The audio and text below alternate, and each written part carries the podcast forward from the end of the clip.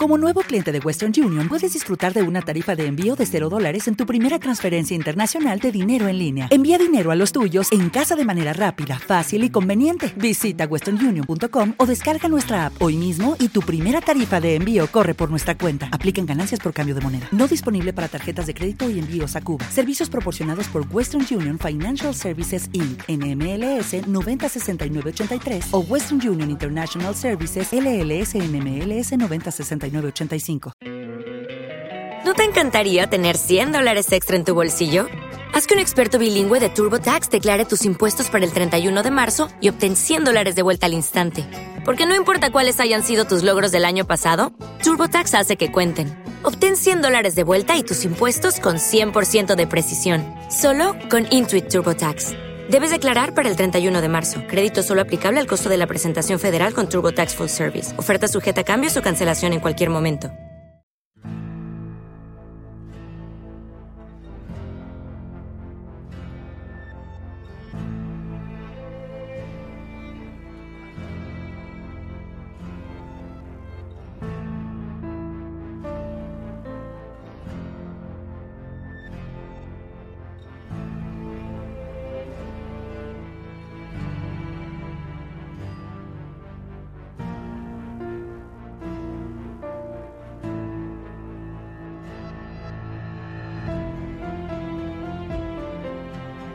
Bienvenidos a Expresa Westworld con destino al episodio número 7 de la segunda temporada. Esperemos tengan una divertida travesía y como siempre cuento para ello con mi querida amiga María Santonja. Hola, ¿qué tal? ¿Qué eres? Ayudante de tracción. Muy bien. Ya no fallamos. ¿Y yo soy? Maquinista. O sea, Richie Fintano. ¿Eh? eh, ahora me sale ya todo de, de seguido, ¿eh? Enhorabuena. Gracias. Gracias. Las clases de interpretación han tenido sus frutos. Solo has necesitado 17 episodios para hacer una entradilla, pero tienes futuro en la interpretación, Richie. Lo sé, lo sé. Bueno, eh, hoy analizamos el episodio número 7 de esta segunda temporada de Westworld. Eh, un montón de cosas. ¿A ti un te ha montón gustado? de cosas han pasado. Me ha flipado. Este capítulo, la verdad es que me ha dejado. Porque por fin se han desvelado algunas cosas de las que llevamos hablando ya muchas semanas y ¿Has es- tenido que ir poniéndolo en pausa para procesar la información? Un poco, ¿eh? Un poco, porque la verdad es que ha sido como demasiado contenido de golpe y había ciertas cosas que no acababa de, de asimilar del todo, pero, pero bueno, ah, para eso está este podcast, para analizarlas poco a poco y ver si efectivamente confirmamos que no nos hemos enterado de nada. para eso está. Así que yo casi que iríamos ya con la mandanga porque hay mucho que cortar en este episodio y vamos a empezar con la ficha, como siempre, episodio número 3. ¿Cómo se llama, María? ya sabía que ibas a pasarme la pelota. Yo no, no sé francés, así que no sé cómo ¿Seguro? se pronuncia eso. O sea, pero es les écorches, que he buscado lo que significa y es eh, en pintura, en dibujo, cuando haces una representación de una figura anatómica, pero que tiene la peculiaridad de que está como desollada, o sea, que se ven los músculos y todo eso. Eh, Claro, lo- otros lo que pasa es que dicho en órganos. francés suena como menos salvaje, Claro, ¿verdad? pero dibujo de mm, personas desolladas pues queda un poco peor que Claro. les écorches Un nombre un poco largo también. también. Ya. Fecha de emisión el 4 de junio y la cadena que la ha emitido, como siempre, pues eh, HBO España. El episodio ha sido dirigido por Nicole Castle y en IMDB ya tiene un 8,9 de eh, puntuación. Sigue más o menos la línea de los episodios anteriores. Por cierto que esta será la directora del piloto de la serie de Watchmen. Vaya. Oye, Nicole, qué bien te mueves, ¿eh? Sí, y ha hecho bastantes cosas. Ahora no te sé decir de memoria, pero si le echéis un vistazo, es- también ha dirigido un montón de cosas para HBO. Eh, sí, tiene un 8,9, como siempre por la mañana cuando tiene poquitos votos es mayor, pero bueno, estaba en un 9,1 con- cuando lo he mirado yo pues, en la mañana y sigue con un 8,9 que no está nada mal. A mí ya, ya os he dicho que me ha encantado, o sea, es un episodio que me ha gustado mucho, mucho, porque creo que ha ido confluyendo todo lo que se ha ido sembrando bastante bien quedando todavía tres episodios, o sea que, que me parece como el punto exacto para, para ir uniendo piezas, ¿sabes? Que no se lo guarden todo para el final, sino que ya vaya como cogiendo forma un poco todo esto, sobre todo el tema de las líneas temporales, que ya el espacio de tiempo entre una y otra eh, ya es muy corto, ya prácticamente nos queda un trocito por ver de lo que ha sucedido entre una y otra. ¿No te parecía que como estructura, cuando ha empezado el episodio, parecía como un episodio final de temporada? O sea, cuando han empezado a, a suceder cosas, a resolver algunas tramas incluso, eh, yo estaba diciendo, madre mía, pero ¿qué episodio vamos? Vamos por el 7 todavía. Digo, a ver si van a haber solo 8 esta temporada y no me he enterado. Pero no, no, no, o sea, me ha parecido como un ritmo de, de episodio y de contenido como muy frenético y de alguna manera demasiado resolutivo, ¿no? Es verdad que luego deja muchas cosas abiertas para los episodios que nos quedan y luego se- siempre se puede sacar cosas nuevas, pero no sé, me por el ritmo me parecía que era eso, episodio de fin de, de temporada. Sí, pero ya también pasó en la primera temporada, el, el episodio 7 también fue uno de grandes revelaciones y uno de los mejores valorados, con lo que bueno, ya teníamos muchas expectativas respecto a este que para mí se han cumplido, no sé, ya veremos los, los comentarios y a la gente también le ha gustado. Bueno, pues vamos ya con las tramas, ¿vale? Vamos a empezar con Maeve y William, que se reencuentran después de un montón de tiempo. De hecho, hasta ambos se sorprenden de verse el uno al otro. Es decir, ¿qué haces aquí? no me Eh, pegas aquí. Esta es la trama que quizá queda un poco más desligada del resto del episodio. Hmm. Luego tiene una relación, pero bueno, la vamos a comentar primero porque todo lo que pasa después casi que hay que contarlo un poco en orden cronológico, si no resulta un poco complicado. A mí de esta trama el, el arranque me parece un poco confuso porque realmente dejamos a Maeve por un lado como huyendo de la Nación Fantasma, pero por allí estaban también Héctor y, y los demás y de esa gente no vemos nada. Ahí ya la vemos corriendo y vemos a la Nación Fantasma que persigue, pero en realidad está persiguiendo a otra gente en caballo que resulta ser William. Y ese principio me- a mí me descoloca un poco como diciendo, ¿qué hace aquí todo el mundo junto a la vez? A mí me pasó lo mismo. Me parece Porque que no está muy bien contado ese arranque, la verdad. cuando veo aparecer a William, digo, un momento. Me- me- no me acuerdo de algún trozo que haya pasado en el capítulo anterior porque no recuerdo que, esa, que esta trama de, de Maeve acabara con el, señor, con el hombre de negro por ahí danzando. Entonces, yo también me quedé un poco perdido, es decir, no sé cómo juntarlos, pero bueno, haciendo un poco memoria, se supone que. Claro, es que al, al hombre de negro lo dejamos que deja a su hija ahí durmiendo a la Bartola, Exacto, pero no y se va a su bola. Pero no sabemos en qué momento se cruza con la Nación Fantasma. O ve, ve Gresca y deciden ir hacia allá. No, no, no queda muy claro, la verdad. Es un arranque un poco confuso. ¿no? Yo creo que es un poco, me parece que ha sido un poco forzado el hecho de intentar hacer que Maeve reviva su historia pasada tal cual, porque es encontrarse con su hija, viene alguien a por ella, pero es la nación fantasma que queda así un poco pillado y de repente aparece el hombre de negro tal cual como en su propia historia. Sí, de hecho ella tiene ese pequeño flashback y bueno, lo más gracioso es que William todo el rato todo es Ford. Su hija Sí. es Ford, esto se lo ha puesto Ford, Ese gato que me mira Ford, todo es Ford para todo él. es Ford. Entonces desconfía y enseguida dice, El taxista "Uy, que me ha cobrado mal, ese ha sido Ford. todo es Ford en esta vida. todo es Ford. Y, Y cuando- además todos le miran en plan, ¿de qué hablas, flipado? ¿Qué fue? Ni qué fue, yo quiero verte muerto y ya está. Sí, sí, sí. ella le, le dice que bueno, que, que no tiene nada que ver, pero que igualmente sí que desea haberle muerto. Y tenemos esa escena bastante chula en el que Ford, en el que Ford, ¿ves? Que todo es Ford. En la que William... Yo tengo un eh, Ford, por ejemplo. todo Ford, todo Ford. Vemos eh, que Maeve eh, utiliza sus poderes para que los primos de Loren Lo primico. vayan a atacar a Los William primicos. en una escena bastante chula. A mí me, me ha gustado un montón esta escena. Y cómo descubrimos que Lorenz está despierto realmente porque Maeve intenta manipularle, pero no lo consigue. Lo que sí que consigue es como forzarle a que recuerde más, ¿no? Eh, porque lo que le dice un poco a Lorenz cuando Lorenz eh, va como a defender a William y Maeve le dice, no sé por qué lo defiendes, porque seguro que a ti en el pasado también te ha hecho cosas malas. Es como que él que está como despierto, suficientemente despierto como para que no puedan controlar sus acciones, Mm. pero Maeve sí que consigue como, porque se oyen los susurritos estos, ¿no?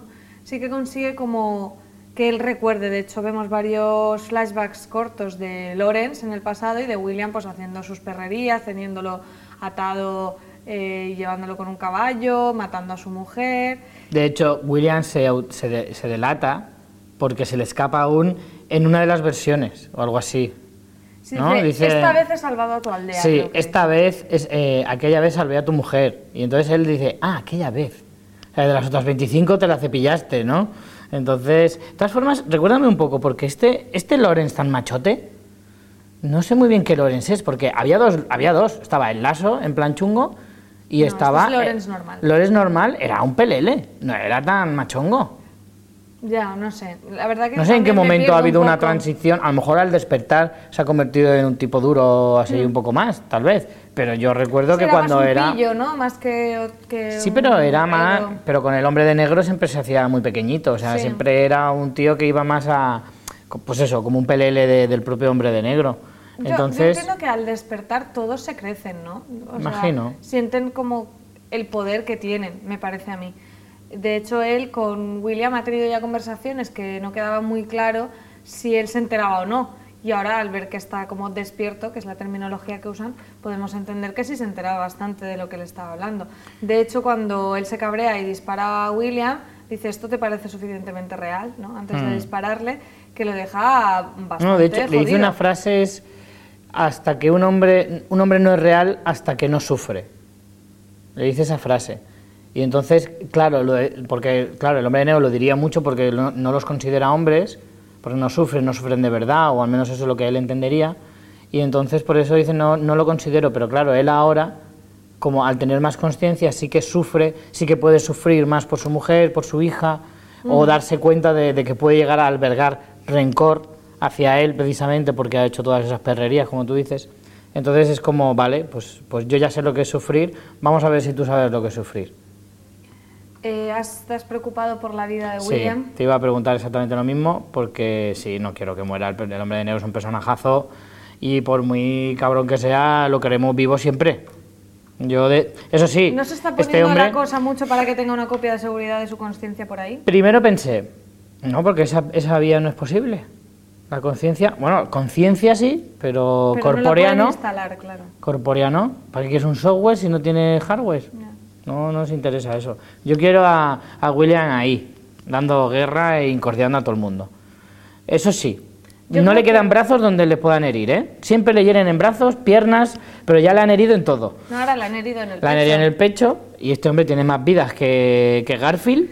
Yo tengo una teoría ahí que creo que voy a dar por desmentida, porque de que William era un androide me parece que no, ¿no? Me va que no. ¿Ese quién la dijo? Yo. Pues yo creo que no, ¿eh? Porque si no hubiera Pero funcionado... tampoco la daría por desmentida del todo, porque... ¿Tú crees? sé. Hombre. A ver, es que ahora Es que vamos aquí a es muy entrar... difícil confirmar y desmentir Vamos a tener porque otro juego. está- ¿Por qué no funcionan los, los poderes Jedi con Lawrence? ¿Por qué? Porque está despierto. Porque está despierto. Claro. Entonces, entenderíamos que entonces William está despierto también, si fuera un androide. Pero si fuera un androide despierto, ¿qué hace en el parque danzando por ahí? No, o simplemente Maeve ni lo intenta porque piensa que es humano. Aunque su No sé. detectaría en Claro. plan que está. Claro, a- le saldría. Se está poniendo muy cuando esa en teoría. ajustes, le No saldría. Cuando entres en ajustes del móvil, por ejemplo, te entran los dispositivos cercanos. Claro. Entonces a, a él le saldría el hombre de negro o hijo puta. Depende del nombre que se haya puesto a su clave. Sí, Entonces, no, yo no- creo que va a ser para descartar. Pero Yo bueno. creo que sí, ya es prácticamente descartable.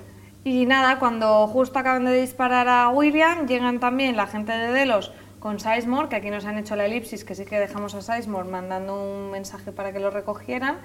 Pero vemos que Sizemore se preocupa de que no le hagan daño a Maeve, de, de hecho dice como que ya no es como los demás, la necesitamos. Mm, Y a la vez llegan la Nación Fantasma y se llevan a la niña. Sí. Que al final van a ser buenos, ¿eh? Es una montaña de rusa de emociones para Maeve en ese Sí. momento. En plan, qué cabrón, me ha traicionado, espérate, que aquel se lleva a mi hija, el otro nos ha muerto, ese me ha disparado.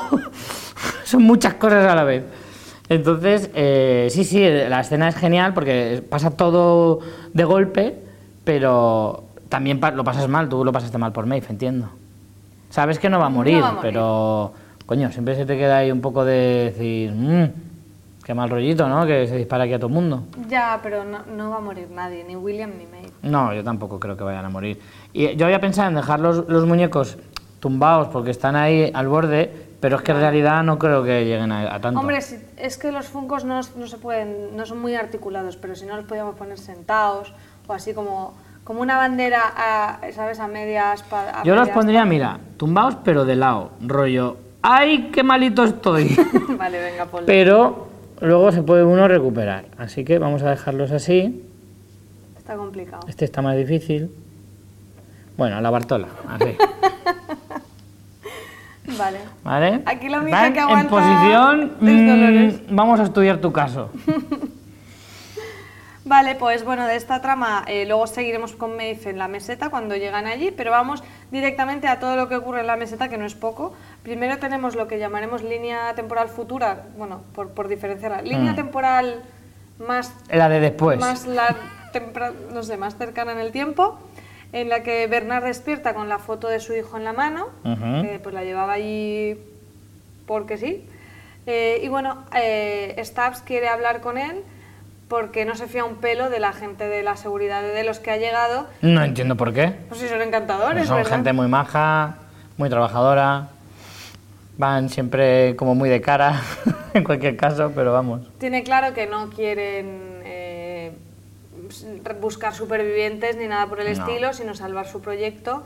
Y le propone ir a la oficina de Teresa, de Teresa Cullen, que tenía eh, conexión por satélite, para pedir ayuda. Pero vamos, No, no sale ni del, de, ni del hall. con el carrito de los helados. Ni del hall. Además ponen cara de ¿qué? ¿Yo qué? No, no, nada, iba por un café. A la máquina. sí. Eh, bueno, les llevan como maniatados y por la noche que dan muy mal rollo, porque de hecho eh, Stubbs lo, pon- lo pinta bastante mal, como diciendo van a incluso matar a cualquiera que se pongan en, su contra. Ya no es que no vengan a salvar a gente, Mm. sino que se pueden cargar a quien sea. Y de hecho Stubbs le dice, ¿qué vais a ejecutarnos? Claro, Y ellos dicen, no, hombre, no. Vamos de, de excursión. momento, de momento. Vamos de excursión. Y nos vamos a eh, la casa donde, bueno, el sitio donde asesinan a Teresa.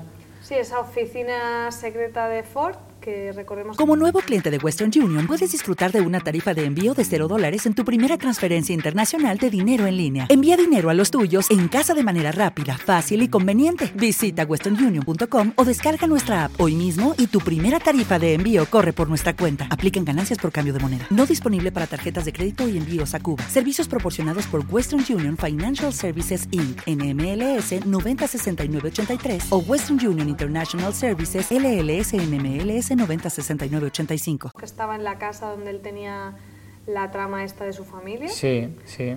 que no la habíamos vuelto a ver desde la primera temporada.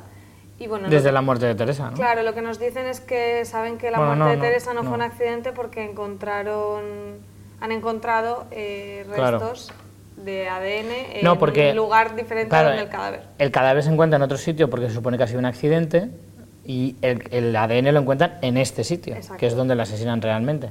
Entonces, que no ahí puede ser un accidente. me encanta cuando le está explicando que saben que alguien la ha matado, que es uno de los dos. Bernard pone cara de mierda, me han pillado. La, la la típica cara de cuando alguien encuentra algo roto y dicen quién ha sido y tú dices madre mía que no me señale y, y pone cara de, de sufrimiento también, ¿no? Porque en el fondo sabe que lo ha hecho él, evidentemente, pero sabe que tampoco lo hizo queriendo, pero no puede evitar sentirse culpable.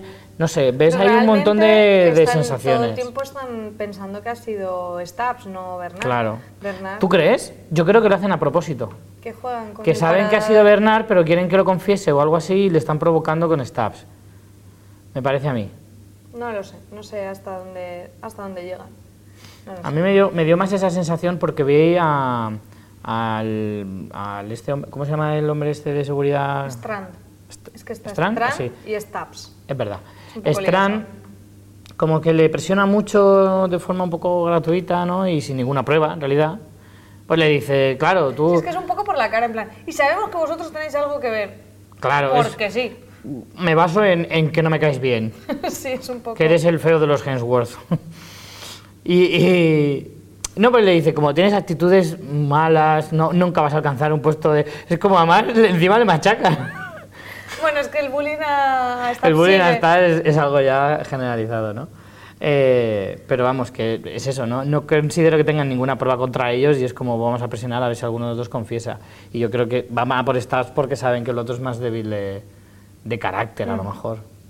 Eh, luego, bueno, ahí hay un androide de perrete, que eso me gustó mucho, el detalle.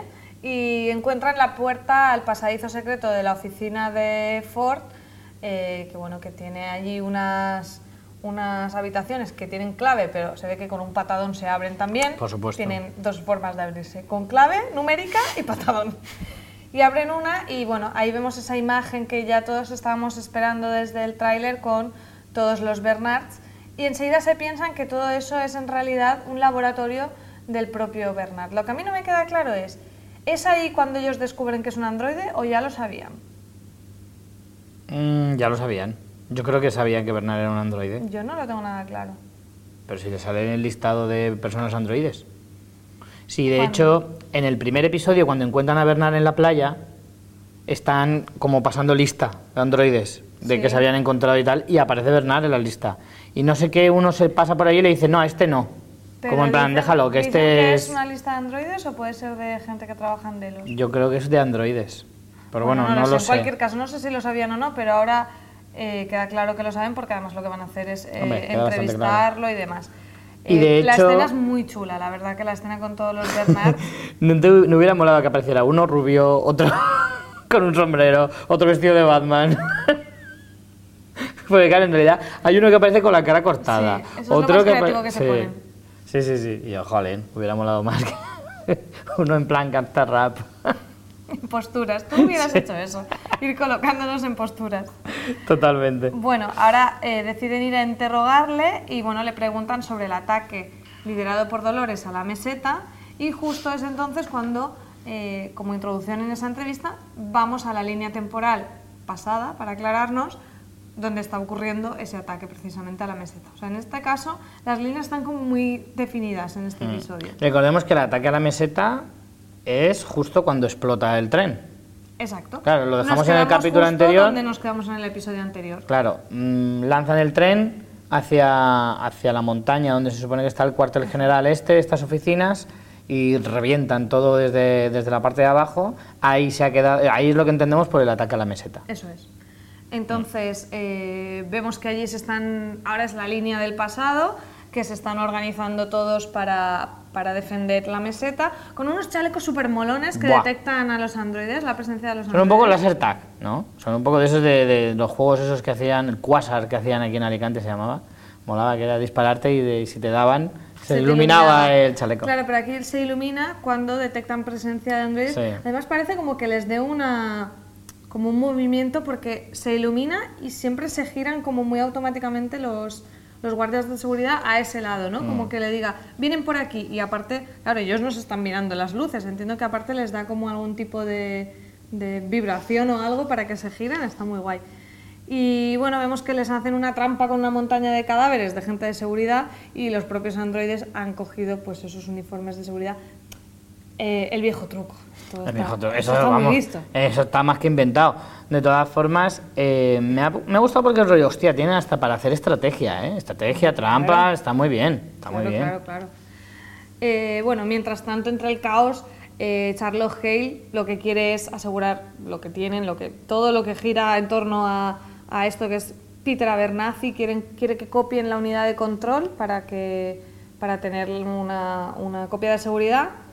Eh, lo intenta hacer allí el típico, pues con un cablecito, tal, no funciona, hay que abrirle la cabeza. Todos sabemos que el USB, el 2.0 es muy lento. Claro, va muy lento el paso Eh, de Todos, datos. todos hemos pasado series de un disco duro a otro, de un colega que te presta o películas y tal. Entonces, claro, cuando tienes un, un puerto 2.0, pues se tarda y se echa, se echa la tarde en realidad. Claro. Imagínate con lo lo que, que tendrán aquí.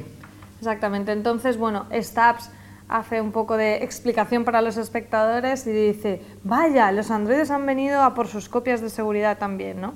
A- para la cuna, aunque luego descubrimos que no es exactamente eso lo que quieren, ¿no? No. Primero queríamos pensar que inicialmente ellos querrían tener sus copias de seguridad, como que eso que les daba Para poder. ser inmortales. Sí, pero, Pero, no nos hemos dado que cuenta de que, exacto, no buscan la inmortalidad. Al contrario, buscan de alguna La manera libertad. la mortalidad, o sea, poder ser libres. Porque la, la inmortalidad en el fondo no te hace libre. No, además es lo que dicen, las copias de seguridad en realidad son cadenas y son un peligro porque siempre existirá la, la posibilidad de que les copien, de que les mm, repliquen, que, de que al final los humanos tengan eso en su posesión. O sea, como Dolores lo entiendes como una como algo que les oprime, no como algo que les libera. Es, es muy interesante porque no me esperaba ese giro. Y yo pienso, yo estaba viendo el episodio y también pensaba, pero además, esa copia tampoco es necesariamente. Eh, o sea, ellos sí podrían ser inmortales, podrían eh, poner su conciencia en otro cuerpo. O sea, si mueren, si te disparan, hombre, si te disparan a la cabeza o explotas, pues no, porque destruyen ese núcleo. Pero si ese núcleo queda intacto, ¿no podrían ponerlo en otro cuerpo? Sí, entiendo que sí. A ver, si es que yo no creo, es que no creo que ellos entren Charlotte- tanto con el tema de la inmortalidad, sino con el No. tema de que, de que eso si hay una copia, es como yo sobre mí mismo tengo control de dónde estoy, pero si hay una copia siempre puede pasar algo con esa copia. Claro, pero yo Les me refiero a que ella, Charlotte, por ejemplo, les dice, si no tenéis los backups, cuando os muráis, muertos estáis. O sea, no vais a... no Es podéis revivir de ninguna manera. Se la vi. Claro, no hay copia de seguridad. Y le dice ella, "Mm, vale, es lo que hay. Si nosotros no queremos eso. Lo que no queremos es ser esclavos de vosotros, que nos podáis copiar, Claro, a- modificar, a, lo mejor sí lo etcétera. quieren, pero si tienen que renunciar a... O sea, quiero decir, es en plan, bueno, pues no estaría mal, pero si al final esto eh, es un peligro para, Mm. para nuestro libre albedrío, preferimos renunciar a eso que, que tenerlo y que puedas mm, acabar controlándonos. Entonces, no creo que entre tanto en, en que si quiero o no la inmortalidad, sino que al final eso es secundario, que lo principal es la libertad para ellos. ¿no? Claro. Y me gustó, me gustó mucho ese giro. Eh, bueno, vamos a, vamos a una parte en la que, bueno, eh, ya te estalla el cerebro, donde Bernard deja- lo dejamos simultáneamente mientras están atacando en la parte superior, en los pisos inferiores, en la cuna. Está Bernard conectado a, a ese Westworld virtual, donde lo dejamos allí con Ford.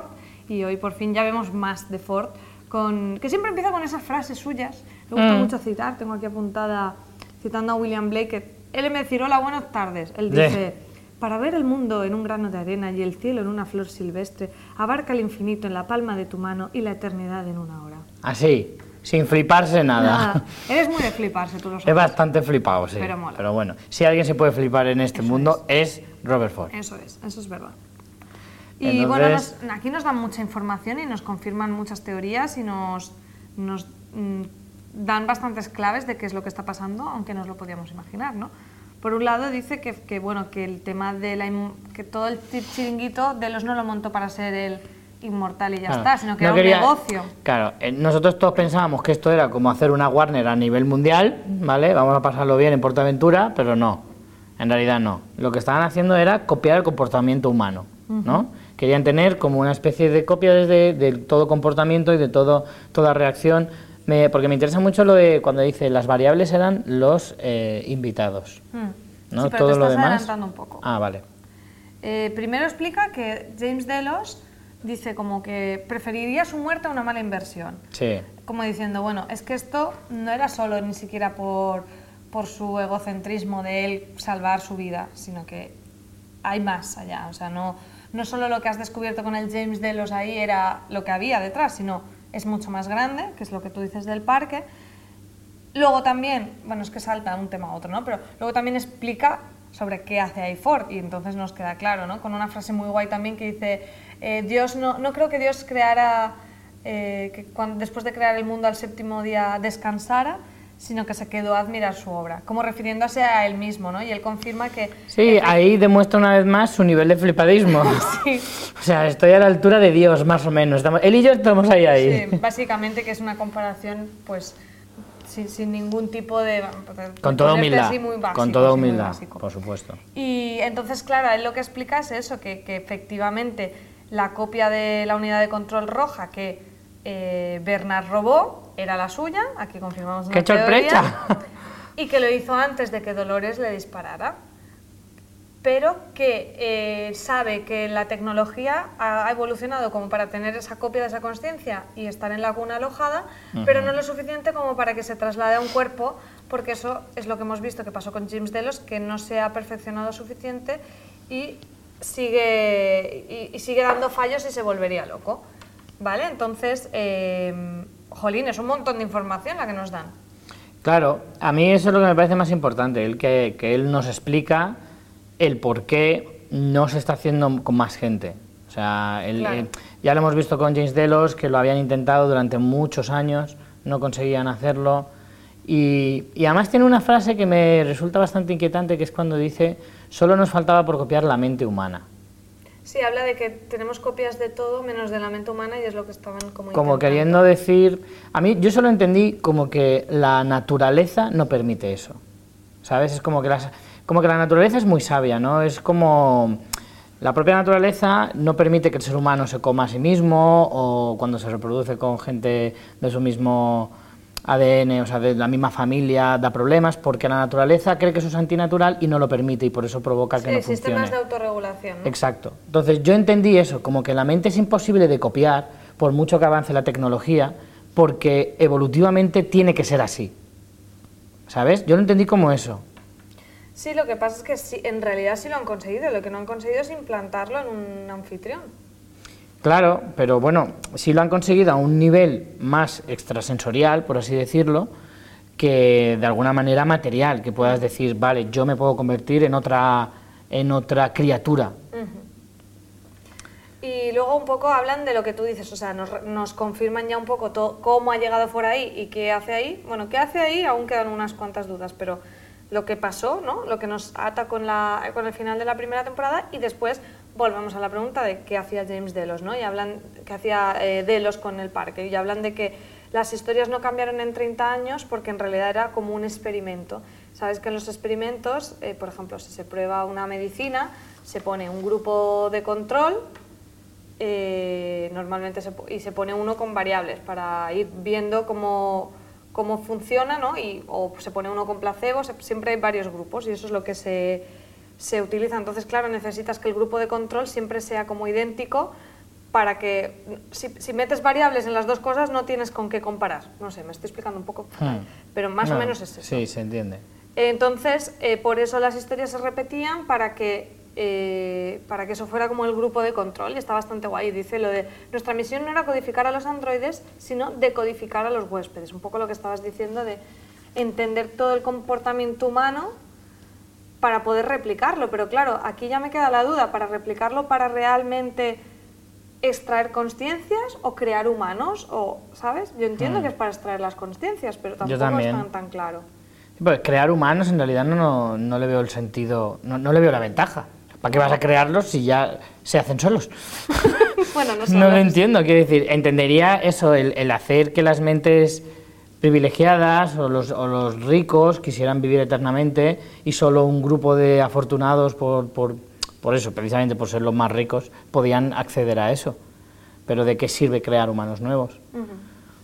En cualquier caso, eh, bueno, más adelante lo dicen también y, Ford también lo remarca, y es como los creamos para que se parecieran a nosotros y al final quisimos ser nosotros los que se parecieran a ellos. Sí, por el tema de la resurrección, ¿no? Volvemos al tema de la resurrección, entonces entiendo que están como trabajando en eso. Em, ¿No te encantaría tener 100 dólares extra en tu bolsillo? Haz que un experto bilingüe de TurboTax declare tus impuestos para el 31 de marzo y obtén 100 dólares de vuelta al instante.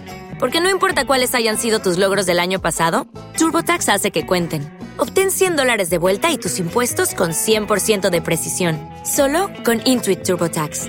Debes declarar para el 31 de marzo. Crédito solo aplicable al costo de la presentación federal con TurboTax Full Service. Oferta sujeta a cambios o cancelación en cualquier momento. O'Reilly Auto Parts puede ayudarte a encontrar un taller mecánico cerca de ti. Para más información, llama a tu tienda O'Reilly Auto Parts o visita oreillyauto.com. Oh, oh, oh, Después de esto, que casi nada, o sea, descubrimos un montón de mm, cosas. Casi nada. Seguimos teniendo más información y es qué está pasando en este espacio fásico, en este Westworld virtual eh, Ford lleva a Bernard a la casa de Arnold, la que vimos ya en, el, supuestamente en el exterior del parque, cuando, que Arnold llevaba a Dolores a esa casa que tenía como unos ladrillos extraños, no sé si se recuerda el chaletaco que se había hecho. Y entonces lo que nos cuenta Ford es que al final el Westworld virtual era un poco la plataforma de pruebas donde creaban cosas antes de reproducirlas como en el mundo real. Eh, que me parece curioso que lo haga también, rollo, me hago una casita con los Sims, o sea, con una casa, que es como, ¿por qué? Pero hay una cosa que yo no entendí. ¿En ese, en ese Westworld virtual entraban invitados humanos? No. No. No, yo entiendo que accedía Ford y Arnold. ¿Cómo? No lo sé, conectándose él, ¿sabes? Tipo como, como un, ¿cómo se llamaba esto? Un Second Life, pero que no entraban los demás, yo entiendo que no entiendo que entraban Ford y Arnold, porque habla de que Arnold hizo esa casa como pruebas allí y luego habla de que Ford, antes de sacar como el núcleo de Bernard, lo probó dentro del Westworld virtual. Y aquí se conforma otra teoría, y es que la escena de la entrevista que veíamos, con un androide y una, un androide Bernardo Arnold, no sabíamos bien, y Dolores, que yo dije que eso ocurría en el Westworld virtual, por el tema también del formato de la imagen, ¿te acuerdas que lo comentamos? Que era paisada, igual que lo que veíamos en Westworld Virtual, se confirma. Porque Ford lo que dice es que él creó a Bernard primero dentro del Westworld Virtual y que para que se pareciera a Arnold, la persona que más conocía a Arnold era Dolores y era con quien le hacía como las pruebas de fidelidad para que viera que realmente encajaba. Entonces, Eso lo hacen en el Westworld virtual para moldear su mente, digamos. Claro, para crearle como una, una que, que se asemeje lo más posible, porque otra cosa que dicen es que no es la conciencia de Arnold, porque Arnold murió antes de que se desarrollara esa tecnología, por lo que también descartaríamos que la conciencia de Arnold esté en algún sitio, porque no se pudo extraer, porque no se sabía hacer eso. Entonces lo que Ford hace es... Arnold está muerto, muertísimo. Arnold está muerto, muertísimo, a no ser que Ford mienta. Pero bueno, es que si ponemos a decir que mienten, ya todo lo podemos tirar por el suelo. Pero en principio, Arnold está muerto. Y las escenas que vemos es eh, que Ford está intentando recrearle, no su conciencia, sino hacer a alguien parecido, es decir, a Bernard. Y cómo lo hace a partir de los recuerdos. Y, y coge pues, los recuerdos de Dolores, a partir de todo eso, construye algo que se asemeja lo más posible a Arnold, que es Bernard. Por tanto, la entrevista que vemos realmente es Bernard, es la unidad de control de Bernard, con Dolores haciéndole esos test de fidelidad. Lo que pasa es que, claro, yo dije, en realidad Dolores es Ford. No es que sea Ford, es Dolores, pero sí que el que está detrás de hacer esa prueba es Ford. ¿Me ¿Estás entendiendo? Sí. Un poco confuso. Pero básicamente que Arnold está muerto muertísimo, que a Bernard lo crean dentro del espacio fásico a partir de recuerdos de Dolores y demás. Hacen pruebas ahí para ver que les ha salido guay y luego ya crean el androide en plan corpóreo. Entiendo, entiendo. Pero luego ya, hasta aquí yo llegué, pero luego le dice, allá hay ya una movida que yo ya me pierdo, en plan, no, nos diste libre albedrío ya, pero eres muy débil y no sobrevivirás. Que es muy Claro, discurso cuando- de Dolores también. Cuando suelta zoom. las, las, las persianas, Sí. Le hace, Le hace así, zoom. también un poder Pone- Jedi. se pone en negro y, y Bernard luego se despierta en la cuna traspuesto. Exacto. Yo ahí ya me perdí. Y luego despierta teniendo a Ford eh, por ahí pululando en su mente y la cuna además se destruye. Sí. Lo que significa, claro, yo lo entendí como que, Pero no se destruye por completo. no sé, como que no. Mm, Bueno, en la línea temporal futura que vimos en episodios anteriores es cuando dicen que se ha quemado un tercio de los IPs. ¿Te acuerdas? Ostras, pues no. no me acuerdo de eso. Pero claro, yo entendí que Berna- eh, Ford, mm, claro, siempre al final acabamos cayendo en lo mismo, ¿no? Como que Ford lo tenía todo pensado y siempre va un paso Ford por no sabía delante. que- Ah, tú dices como que Claro, que sabía él- que, lo iban a explotar y por, y por tanto eso se, mete sale. dentro de Bernard. Y claro, se sale y enfocan mucho la bola, ¿no? Cuando se la vuelven a meter en el cerebro a, a Ford, digo a Bernard, y yo no noté ninguna diferencia, pero claro, ahí yo entendía, a lo mejor ha hecho un, un mix y van las dos personalidades dentro de la misma bola, sino qué sentido tiene que ahora lo vea y que actúe en realidad. Y de hecho, la realización del episodio en muchos momentos hace que Ford parezca que en realidad es Bernard, ¿sabes? Como sí, que... toma un arma como que fuera él. Yo lo que creo es que realmente es una manera de mostrarnos lo que en realidad ya hemos visto más veces. Cuando, por ejemplo, la hija de Lawrence habla por Ford, es Ford desde la cuna dando esas órdenes. Lo que pasa es que aquí, para mostrárnoslo visualmente de una manera más atractiva, el hecho de mostrarnos de que Ford controla a Bernard, lo ponen allí como su colega Casper, pero realmente no es que esté dentro, sino que sigo pensando que es a través de la cuna. O sea, que la Yo. no está destruida. Creo que, creo que la unidad de, o sea, creo que la conciencia de Ford sigue allí, lo que pasa es que tiene ese poder sobre, sobre Bernard. Pero Hombre, no lo sé, sí que es un poco confuso. Es bastante confuso, no, no se acaba de entender muy bien. Y sí que es verdad que el- en lo que le dice justo antes de hacerle así con la manita, Sí, dice, todo lo que eres se perderá para siempre a menos que abramos la puerta.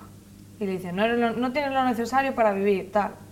Yo ahí ya me pierdo. no es necesario, te calla la boca ya. Ahí ya me pierdo. Además le dice, el libre albedrío, sí, te lo di, pero como te lo doy, te lo quito y ahora me pongo yo y vas a hacer lo que a mí me salga de las narices. Bueno, también se lo dice con lo del libre albedrío, dice, tú hiciste que Dolores te disparara y dice, no. Yo sabía que lo iba a hacer, pero lo hizo ella porque le dio la gana. Claro, yo no la empujé a hacerlo. Claro, dice. yo no la empujé, no, no es que yo la manipulé para lo que lo hiciera. Yo sabía que ya iba a acabar haciéndolo. Hmm. Es como... Los límites ahí son... Eso curiosos. confirma una de mis teorías en realidad. Que Dolores está influenciada por Ford, pero no manipulada. No sé si esa te la apunté, Rich. Vaya por Dios, pago una que acierto y me la quitas. Yo decía que Dolores actuaba con mucha más decisión y que Ford no la manejaba tanto. Que la influía o le, decía cositas al oído, Sí, pero bueno, no la manipulaba. Recuerdo que lo comentamos, pero no lo apuntamos como teoría. Aquí hay que poner un botón de teoría para claro, apuntarlas, claro. porque si no, si tengo que apuntar todo lo que decimos... Claro, nos sí, total, morimos. solo llevamos 28. Exacto. No, llevamos como 31, ¿eh? ah, bien, bien, bien. Eh, bueno, le hace el poder Jedi fundido a negro y Bernard se despierta sin saber, mm, como muy desorientado, que esto es lo que digo yo, que parece que nos ya lleva muy cerca a la línea temporal más futura, porque es un poco el, el- el apardalamiento que tiene Hmm. Bernard, ¿no? Ya vemos un poco de dónde le viene. Claro. Eh, en ese momento, claro, él sube, eh, Ford le, como que le domina la mente, se deshace de Elsie, Sí, se deshace, le, le dice, vete por café. sí, vete por un coche y tal, que yo te espero aquí. Y, y bueno, tiene ese conflicto, ¿no? Ahí vemos como que Ford sí que le domina o, o le maneja, pero que Bernard no actúa también en el sentido de que Ford no está dentro de él, Por eso digo que yo creo pero que es a sí, o sea, la cuna. quiero decir, a ver, sí, sí que está dentro de él, pero como que no tiene manejo del cuerpo de, de Bernard, por así decirlo, sino que Bernard tiene que ha- hacer lo que él le diga. Pero lo acaba haciendo. Lo acaba haciendo, dice, pero "Esto no eso también significa, tuya". es que lo estuve pensando, pues, yo daba por hecho que la cuna había desaparecido, entonces claro, que sol- eh, lo que queda de Ford está dentro de Bernard. Mm. Eso es lo que yo pensaba, si me dices que la cuna no ha desaparecido del todo, Quedan dos tercios. vale, pues entonces es otra historia. Porque, claro, yo pensé, si Ford está dentro de Bernard y Bernard va a entrar en conflicto con Ford constantemente hasta que llegue un punto en el que se, se acabe deshaciendo de Ford, que creo que eso sería lo lógico, Ford acabaría desapareciendo definitivamente. Ya ni conciencia ni que si leches. Bernardo a lo mejor se suicidara o algo así, No, a lo mejor control. consigue eliminarlo de la mente de alguna manera, a lo mejor consigue otro nivel de despertar, como, como Maeve o alguna cosa así, de decir, ya no Mm. Ya te no me dejo... puedes controlar, ¿no? Exacto, como que he evolucionado un, un pasito más. Es un poco a- como una figura de un tío de una secta, ¿sabes? Como que controla a los demás. Entonces, de alguna manera, él se podía deshacer de él sin necesidad de morir.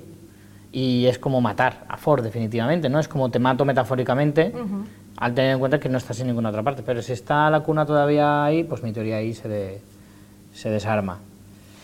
Bueno, mientras tanto, en los pisos superiores tenemos a Stubbs que amenaza con disparar a Bernazzi si no le dice qué es lo que oculta realmente. No acaba de quedar claro, ¿no? Sabemos que es como, como que fuera el crack que desencripta algo mayor, ¿no? Porque hablan todo el- ah, empiezan a hablar de como de una llave, Mm. Sí. luego Dolores también lo dice, que también eso me choca mucho porque es como, Dolores, ¿cómo sabe todo eso? ¿Cómo sabe lo de la cuna? Claro. Entendemos que lo sabe por la relación que tuvo con Arnold. Es un poco... Eso yo creo que todavía no nos lo han desvelado, pero que nos lo explicarán un poco mejor, porque es verdad que no tiene ningún sentido. Yo, de hecho, en algunos momentos de la serie he perdido el objetivo de algunos de ellos. Y de verdad que Dolores, yo entiendo que quiere una revolución, pero también los pasos que va dando no me acaban de, de quedar muy claro el por qué los da, o hacia dónde quiere ir, o por qué los va dando en el sentido de a qué te va a llevar esto. O sea, ¿qué necesitas tú para conseguir esa revolución? Que tú consigas un ejército porque tienes que abandonar el sitio y no te va a dejar los de seguridad, lo puedo que entender. la- esta pero puerta que... es una puerta, tal cual. Literalmente, es la puerta sí, de salida de Westworld, ¿sabes? Podría ser. Yo lo que entendí Sería como fue... una jugada, como el laberinto era metafórico en la primera temporada, la puerta es una puerta. A los shows de Truman. Yo creo que no. Creo que la clave es lo que activa ese arma que hay en el Valle de Allende. Puede ser, ¿vale? Creo que va un poco más por ahí, Lo que porque dicen es, eh, cuando Hale le dice, ah, pues si tú no sabrías ni qué hacer con esto ni lo que es, y luego se acojona porque dice, ostras, esta tía lo sabe todo, le dice, es una llave para encerrar vuestro tesoro. Para abrir el tesoro, dice. Creo. Bueno, bueno, sí. Para Dice, abrirlo ¿te y da miedo? Te- Lo que tienen las llaves. Sí, sí, eso también. Pero yo creo que le dice algo así como tienes miedo a que sepa lo que sé, eh, o sea, tienes miedo porque, porque sé lo que es y es lo que hace es abrir tu tesoro. De hecho, no vas mal con lo del tema del valle porque ella le dice, eh, la promesa de vuestra eternidad morirá en el valle. Exacto. Yo lo que creo que ese arma puede destruir a todos los androides. Creo. Debe de ser como una especie de, de bomba de bomba de impulso electromagnético que destroza las máquinas, como en Matrix, ¿sabes? Algo así. Pues Es- una es especie de, de, de bomba que, que neutralice todos los, los androides sin, sin, sin oposición. Me, hace re- me has hecho recordar que de hecho eh, cuando Hale, cuando Stabs le está diciendo como venga, dime qué es, no sé qué, ella dice algo como es un seguro de un seguro, algo para situaciones súper críticas. Y le dice, le ¿no, ¿y te parece esta ¿no una situación crítica? Entonces sí que podría ser como el super botón de autodestrucción que tú dices. Claro, yo creo que va un poco por ahí. Entonces, ya dijimos en capítulos anteriores que a lo mejor ese arma era la clave para destruir a la humanidad y que ellos se pusieran como tal, pero creo que eso me parece más exagerado y más difícil de, de hacer creíble narrativamente. Y sí, sin embargo, el hecho de. Tiene lógica que dentro del parque sopesara la posibilidad de que ocurriera una cosa así o por cualquier razón tuvieran que destruir el parque porque hubiera un problema de cualquier tipo y decir, mejor poner aquí un botón rojo de autodestrucción por si acaso y tal. Lo que no entiendo es cómo toda esa información ha acabado en la mente de un androide, precisamente. Claro, yo creo que ya lo dije, que Dolores lo recuerda todo, Mm. porque le han mm, permitido eso, que tiene, es la que más ha despertado. Entonces, al final ella ha estado presente en muchas cosas de estas de las conversaciones de Arnold y Ford y tal. Ha estado en la cuna, puede ser consciente de esa cuna, pero sí que es verdad que no lo han explicado demasiado. Eh, en cualquier caso, como comentábamos antes aquí, e- ella explica que su intención eh, al llegar allí es rescatar a Peter Abernathy, que luego veremos que no era tanto por oh mi querido papá, No. y el tema de la cuna, de las copias de seguridad, pero no para quedárselas, sino para destruirlas. Y tenemos una escena bastante chula con Ángela allí en la cuna, ella sola, herida, eh, que tiene un juego muy guay como de seducción del, del Hay que de ser pichón. Hay que ser Hay pichón. que ser pichón, sí.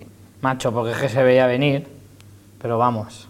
También te digo que, que llevaba ahí una, un, un cartucho de dinamita Acme, el tío colgando del chaleco, porque destroza todo a, a nivel bestia.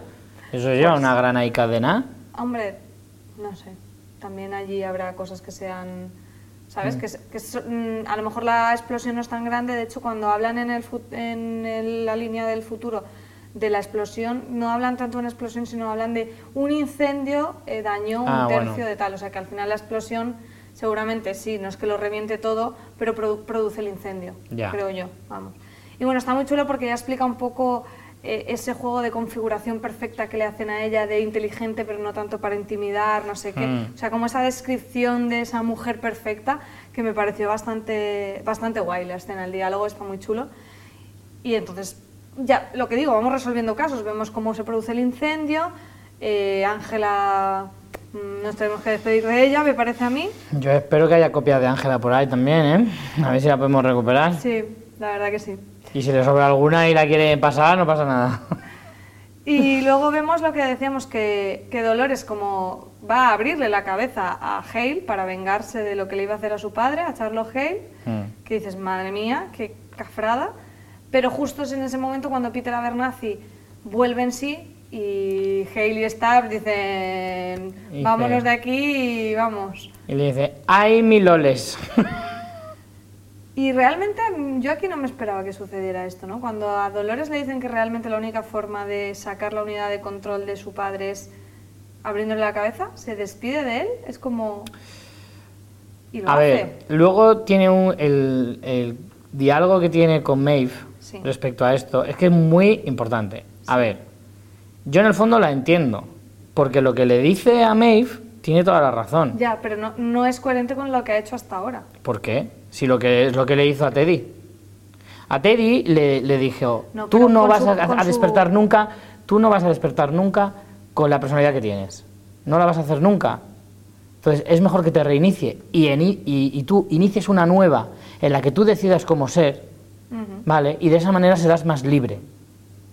Dolores considera que con la personalidad que le dieron, ella ha sido capaz de evolucionar hacia otra cosa y sí que ser libre de pensamiento. Y entonces lo que le dice es, si yo me ato a las cosas que me dejaban anteriormente, eh, eh, o sea, que me, que me convertían en la Dolores que ellos me crearon, en el fondo no, estoy rompiendo mis cadenas. Sí, sí, eso yo lo Entonces, entiendo. a Maeve lo que le explica es eso. Sin embargo, el hecho de por qué tenía tanta importancia Peter Abernathy, por qué iba detrás de su padre, todo era una pantomima. Lo que quería buscar era lo que tenía en la cabeza. me parece bastante coherente. Ya, pero no, pero no es muy, no sé, las escenas con él parecían que tenían verdad y su preocupación que era real, entonces mm, me trastoca un poco. No sé si estamos viendo esa dualidad que tiene Dolores o qué, porque entiendo lo que tú me dices totalmente y lo que le dice a Maeve, pero no sé si es algo que, ¿sabes? No sé si es que es una dualidad, no sé si es que era una pantomima o no sé si es que ella hasta este punto pensaba eso y en este en este punto del camino y del recorrido de personalidad de Dolores ha dicho como, vale, yo estaba haciendo todo esto, pero me doy cuenta de que es un error, que puede ser. Mm. Pero me queda un poco cojo la, la explicación.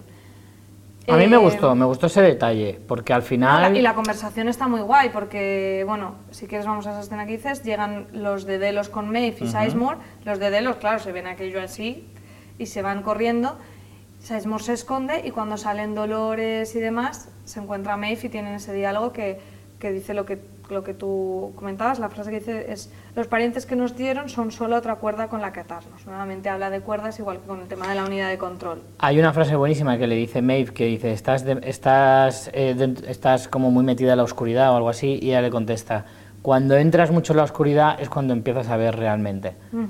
En el fondo, esa frase eh, te intenta ver como que efectivamente Dolores tiene un lado chungo que la podría convertir en la villana de toda esta historia, pero claro, es muy inteligente el juego porque al final te, da esa opción que pa- parece bastante palpable, pero al mismo tiempo te da una justificación que te dice que depende de cómo lo mires, puede ser villana o no ser villana, porque estamos viendo que, que Dolores es muy cruel en algunas cosas, está haciendo cosas que pueden parecer un poco irracionales, pero están siendo bastante coherentes, es decir, no soy una libertaria, no, no quiero hacer una revolución para salvar a todos los de mi especie, no lo está haciendo por eso.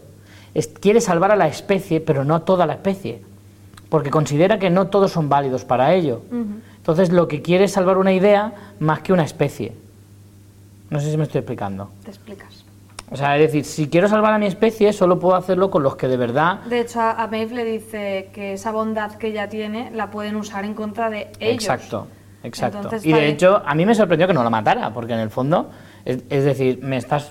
Me, es que supones la un peligro para porque mí. dice, la mujer que yo conocí no hubiera acabado así. Y es cuando ella le dice, bueno, es, es porque estaba buscando a mi hija y la cogieron. Y es como, ves, es que eso es lo que te está haciendo débil. Pero en realidad ella valora a Maeve, sabe que es muy poderosa y que ha No, despertado. claro. Es como, no, no me voy a cargar a alguien que ha despertado, no ser que me lo pida, ¿no? Que es un poco como Mm. que se ofrece. Y en contraposición, Maeve lo que le dice es, bueno, todo esto de que los familiares que nos han dado son cuerdas con las que atarnos es la manera de justificarte lo que has hecho, ¿no? Y es ese momento en el que nos muestran que efectivamente lo que no hemos visto, porque hubiera sido súper desagradable, eh, ha sucedido y es que le ha abierto la cabeza a Peter Abernathy y ha sacado esa unidad de control. Yo creo que lo decía por Teddy, no tanto por Peter Abernathy, porque de hecho hay un plano de ve- Teddy. Ya, bueno, es que también, como tiene una retaíla, Sí, hay que no, comentarle. y claro. bueno, luego tenemos allí eh, pelea, puñaladas, tenemos que matan a Clementine, Teddy le pega una paliza a Kuglin. Ay, que no me maten a Kuglin, hombre. Bueno, no sabemos si lo matan, pero lo deja. Igual lo dejan más guapo de lo que era. Sí, la Eso que sí, pero, jo, no quiero que lo maten, que el personaje mola un montón. Y- Tiene una frase buenísima, es de no te flipes que, que están atacando en todos los parques. A uno que le dice, esto es la leche, madre mía, estoy cargándome a mil. Y el otro le dice, no te flipes, no te flipes. Ahí en su, en su línea, me gusta mucho el personaje por eso. Y sí, se cargan a, a Clementine también, también una pena, el personaje la verdad es que molaba bastante. Y, y bueno, eh, en ese punto, bueno, creo que es ahí cuando nos vamos con Maeve, ¿no? Que también Eh, tenemos ahí sí. un plano de Sizemore que duda ahí entre quedarse y ayudarla o huir como un Bill. Pero yo creo que se queda, ¿no? No, se va, se va, se va. Ah, vale. Al final se pira, le deja ahí tirada, ella le mira con ojos de la madre que te parió, desgraciado, que, éramos amigos, y, ya está. Bueno, eh, tenemos también la escena de acción muy bonita, la que comentábamos de Bernard eh, controlado por Ford disparando a sus guardias con la séptima sinfonía de Beethoven de, de fondo, esa música, eh, o sea, esas escenas a cámara lenta, que de hecho nos hace volver a esa línea futura con la entrevista porque es precisamente lo que le estaba preguntando Charlo Gel, decir, cuéntame qué sucedió en el ataque en la meseta. Sé Mm. que estuviste allí, pero aquí en los archivos es como que hay una, no hay una concordancia entre lo que sabemos que has estado y lo que recuerdas. Y es- es- esos fallos que está dando Bernard, pero finalmente consigue decirle eh, lo que ya sigue queriendo saber, que es dónde estaba Peter Abernathy, que le dice que está en la zona 16, en, la, en área no sé qué. No, no, no, no, ojo. Dice, está en el área 4. ¿No lo entendiste como que igual era el parque 4? Lo pensé. Yo creo que sí. Creo que vamos a ver un nuevo parque en el próximo Zona episodio o en los 16 del área próximos. 4. Claro. Porque es verdad que cuando dicen números altos, 16, 18, 20 y tal, eh, dicen zona, cuando dicen área, yo creo que se refieren más a los parques. Entonces, yo creo que igual vamos a ver un nuevo parque en el Mm, próximo pues episodio. No, no me he fijado cómo lo han usado esa terminología en capítulos anteriores, pero me gusta, me gusta. Te lo Además- apunto como teoría, ¿no? El área Sí. 4 es un parque, parque 4 y Sí. que lo vamos a ver. Sí, Vale. sí, Te me lo apunto. apunto. Porque además es que hace mucho hincapié en esa frase y hacen un silencio también como para Sí, que está muy chula la te la dejo para que la escuches bien, por si no lo has pillado. Entonces yo creo que, que sí, que se refiere más a un parque y que vamos a ver otro parque antes de, de finalizar la temporada, lo cual es bien. Bueno, pues te apunto la teoría y vamos con el recuento de teorías que ha habido muchos cambios en este episodio. Tenemos un total de 31, 20 sin confirmar, 6 desmentidas y 5 confirmadas. Las que se han desmentido y confirmado en este episodio, por un lado desmentidas... Es un huevo, ¿eh? Desmentida que esa segunda unidad de control era para William, que lo dijiste tú en el episodio 4. No recuerdo haberlo dicho, pero vale. Nos da apuntado, porque se confirma que era para Ford, como dije yo. Por tanto, una, mm, eh, no, Ah, no podíamos ganar los dos. Por otro lado, tú decías que Arnold estaba en el cuerpo de Bernard en el episodio 5. La desmentimos también porque sabemos que ahora Arnold, la tecnología de la, del trasvase de conciencias no estaba cuando murió, por tanto, no puede ser. Ujú. Tú dijiste, Arnold y Dolores están compinchados, tampoco puede ser, porque si está muerto es difícil compincharse. También es verdad. Y por otro lado, yo dije que la conversación entre Dolores y Arnold, esa Dolores era en realidad Ford probando la consciencia de Arnold. Bueno, es que esto sería más mm, confirmado. Lo que pasa es que aquí, claro, no es Ford, sino que. Ford usa Dolores. Pero es casi confirmada realmente. Hay un, matiz ahí lingüístico, pero vale, la daremos como desmentida. Pero realmente sí que es Ford, lo que es Ford usando. Pero esto es como lo que te decía yo antes de la teoría mía de que eh, Dolores actúa más por motu propio y Ford solo intenta Y el ahí único meter... es que no es Ford en sí, pero Claro. es... Vale, la dejo desmentida. Me estás mirando demasiado mal porque, claro, como yo he confirmado muchas, pues te cabreas. Eh, y confirmada la que decía que la segunda unidad de control es para Ford y que la conversación entre Dolores y Arnold tenía lugar en el Westworld virtual. Es así, Es así, esa no me puedes decir. es así. Es- Vamos con los personajes de la semana. Yo eh, me quedo con Robert Ford, Claro, no podía ser de otra manera. evidentemente. Eh, en realidad podrías habértelo quedado tú, de hecho te lo ibas a quedar tú, pero Pero he optado por uno has mucho optado mejor. por uno de esos secundarios locos que últimamente nos eliges como personaje de la semana. Me quedo con uno eh, que se llama Angels, ¿vale? No vais a saber quién es, porque no tiene apenas protagonismo, pero cuando lo tiene, lo borda, ¿vale? Es el militar de este pelo a capa que dice la maravillosa frase, si la veis la versión en castellano, dice, a reventar cacharritos. que la he buscado en la versión original. La versión original dice, pequeño, suave y calentito. y la versión española es, a reventar cacharritos. Es cuando bajan a la zona de la cuna y todo Escúchame. eso a disparar. Parece, claro, es al que es al que explotan. Eso. Es el mismo, es el mismo, ese. Pero escúchame, parece sacado una letra de una canción reggaetón. Pequeño, suave y calentito, a reventar cacharrito. Solo por eso es tu personaje de la semana. es el personaje de la semana, me encanta. Me encanta. Lástima que lo hayan matado, porque seguro que me daba más frases buenas.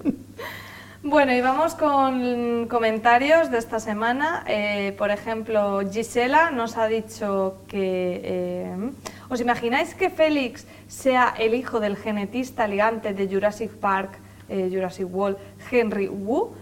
Yo no me acuerdo del personaje este, del genetista de Jurassic Park. ¿Tú te acuerdas? ¿Cómo, cómo, cómo? O sea, es como hacer una confluencia de Jurassic Park, que es del mismo autor que Westworld, y había un genetista, a ver, esto no va a- nunca a confirmarse, pero que sería gracioso. Había un genetista en Jurassic Park, Ah, sí. que Sí. no me acuerdo de él. Sí, era este que tenía como rasgos asiáticos, que de hecho sale en las de en la, en la última, la de Jurassic World también sale. Ah, pues eso dice, que estuviera emparentado con Félix, On- Onda. porque son asiáticos, Richie. es un poco racista. Un poquito, sí. Pensar que todos los asiáticos son familia es un poco feo, pero bueno. Pasando eso por alto. No, hombre, molaría muchísimo que eso fuera cierto. Nunca lo van a decir, nunca lo van a decir. Y si dicen el apellido de Félix y resulta que es Wong, Wu, creo que es. Bueno, eh, Molaría, voy ¿eh? mal, voy mal. molaría. Vale, pues eh, nada más, no tenemos mucho tiempo, hoy hemos comentado un montón de cosas, así que simplemente recordaros que nos podéis mandar vuestros comentarios al Twitter mencionando fuera de series y con el hashtag Expreso a Westworld.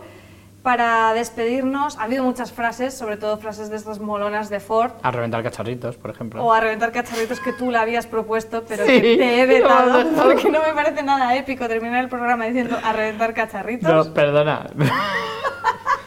es indudablemente la frase del episodio, independientemente de que a ti te guste más o menos. Pero es la frase del episodio. Bueno, hemos escogido otra. Eh, Richie, haz los honores. Vale, la dice el personaje de Charlotte Hale. Dice, me imaginaba que tendrías esqueletos en tu armario. Bernard, no me imaginaba que fueran tuyos.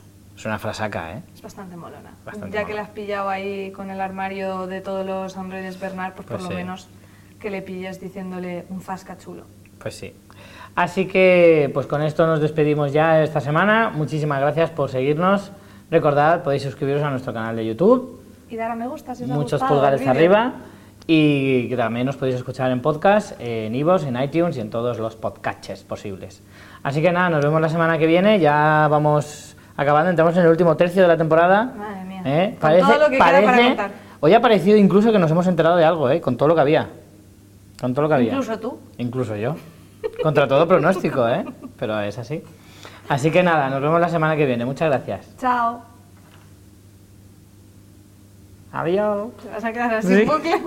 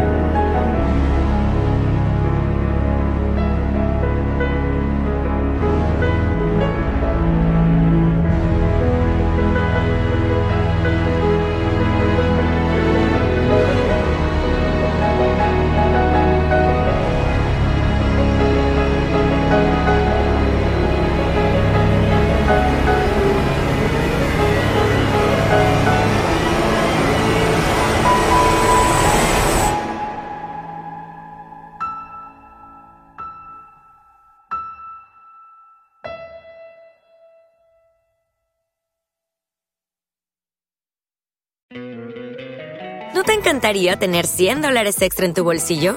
Haz que un experto bilingüe de TurboTax declare tus impuestos para el 31 de marzo y obtén 100 dólares de vuelta al instante.